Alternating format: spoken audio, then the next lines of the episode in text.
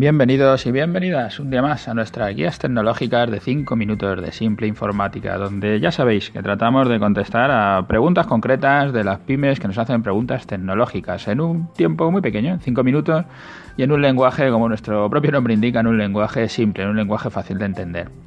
Hoy entramos en nuestro programa 136, eh, que le hemos titulado Ampliar el ordenador o equipo nuevo depende del entorno intentamos ahí contestar a un, a un oyente ¿no? que nos deja un comentario en iVoox eh, donde nos dice, leo literal y lo he apuntado en las notas del programa, a una tienda lo que le interesa es vender, vender y vender. Un equipo de tres años con solo una ampliación de memoria y reinstalar el sistema operativo Windows en limpio te va a funcionar como nuevo. También hay la opción de usar Linux, entonces tienes equipo para otros cinco o seis años más. Esta es, una, es un comentario que nos deja en, en, nuestro primer programa de este año que, hacíamos el 2 de enero, que no hay tanta... parece que estamos hablando de hace mucho tiempo, pero bueno, es el programa 134 que, que dejábamos y ampliar el equipo, comprar uno nuevo, recomendábamos comprar uno nuevo.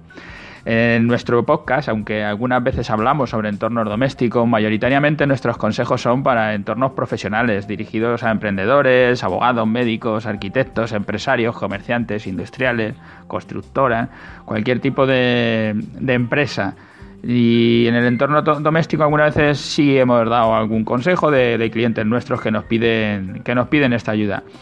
Como bien dices en tu comentario, un equipo de 3 hasta de 4 años, ¿no? que era el supuesto en el que nosotros hablábamos ya de equipos de 4 años en el programa 134, ampliando el disco duro, la memoria RAM o la tarjeta de vídeo, etcétera, pues incluso podrías alargarle la vida al equipo dos o tres años. Desde un punto de vista de un usuario para un ordenador personal, para un ordenador en su, en su domicilio, por ejemplo, el cambiar el disco duro y poner uno SSD de 250 gigas, que te va a costar en, torno a los 100 euros, le puede alargar la vida varios años con una inversión de 100 euros. Lo que pasa es que le tienes que sumar luego el coste de cambiar el propio disco. O sea, alguien te tiene que hacer esa operación. Y entiendo que sea para tu domicilio y que tú mismo lo cambies o el tiempo empleado en el cambio de la información, porque has puesto otro disco y tienes que pasar toda la información del equipo antiguo al nuevo. El coste de instalar un sistema operativo nuevo, porque vas a tener que instalar el sistema operativo nuevo. La configuración de todo ese sistema operativo con todos sus dispositivos, el escáner, la impresora, el correo electrónico, todos los programas, todo lo que hay dentro de tu equipo antiguo.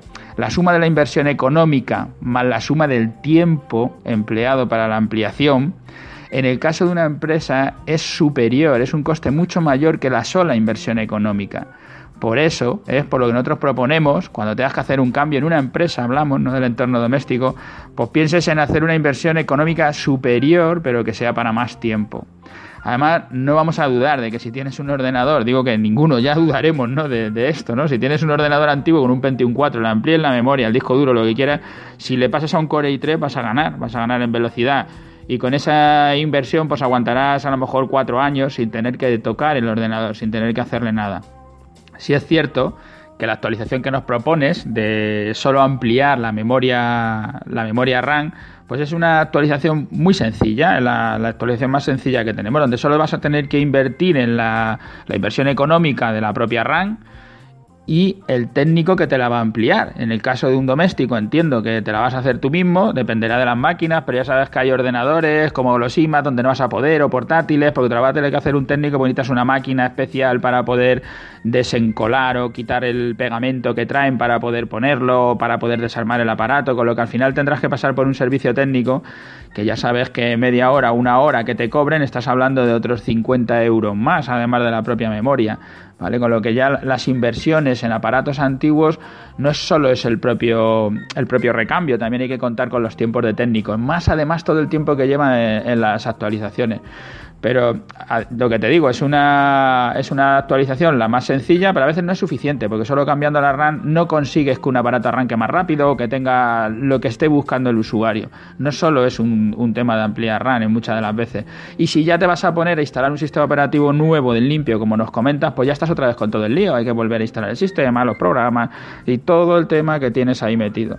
Eh, sobre todo, en, ah, bueno, nos falta el sistema operativo, es verdad. En cuanto a los sistemas operativos, Windows, Apple, Linux, que nos dice, pues es la misma discusión de toda la vida. Técnicamente no, no te voy a defender si es mejor Linux, Apple o Windows. No voy a entrar hoy en este capítulo, otro día lo podemos hablar. Pero desde luego lo que han elegido los usuarios eh, es evidente, muy claro, ¿no? Dejo ahí dos estadísticas, las saques de donde las saques, ya verás que el, el 90% de los usuarios utiliza Windows, luego hay un 5% que utiliza MacOS y luego la gente de Linux pues está en un 2%. Lo que sí tengo seguro es que para interactuar con otras empresas, para intercambiar ficheros o lo que sea, vas a tener más problemas si utilizas Linux que si utilizas Windows porque es el más estándar, lo que más gente utiliza. Y sobre todo lo de siempre, recomendaros utilizar el renting tecnológico, no compras el, equipo, lo utilizas y cuando necesites el cambio lo cambias y ya está. Y para entorno doméstico no, ya lo hablábamos en otro programa, os dejo las notas del programa, os dejo los enlaces.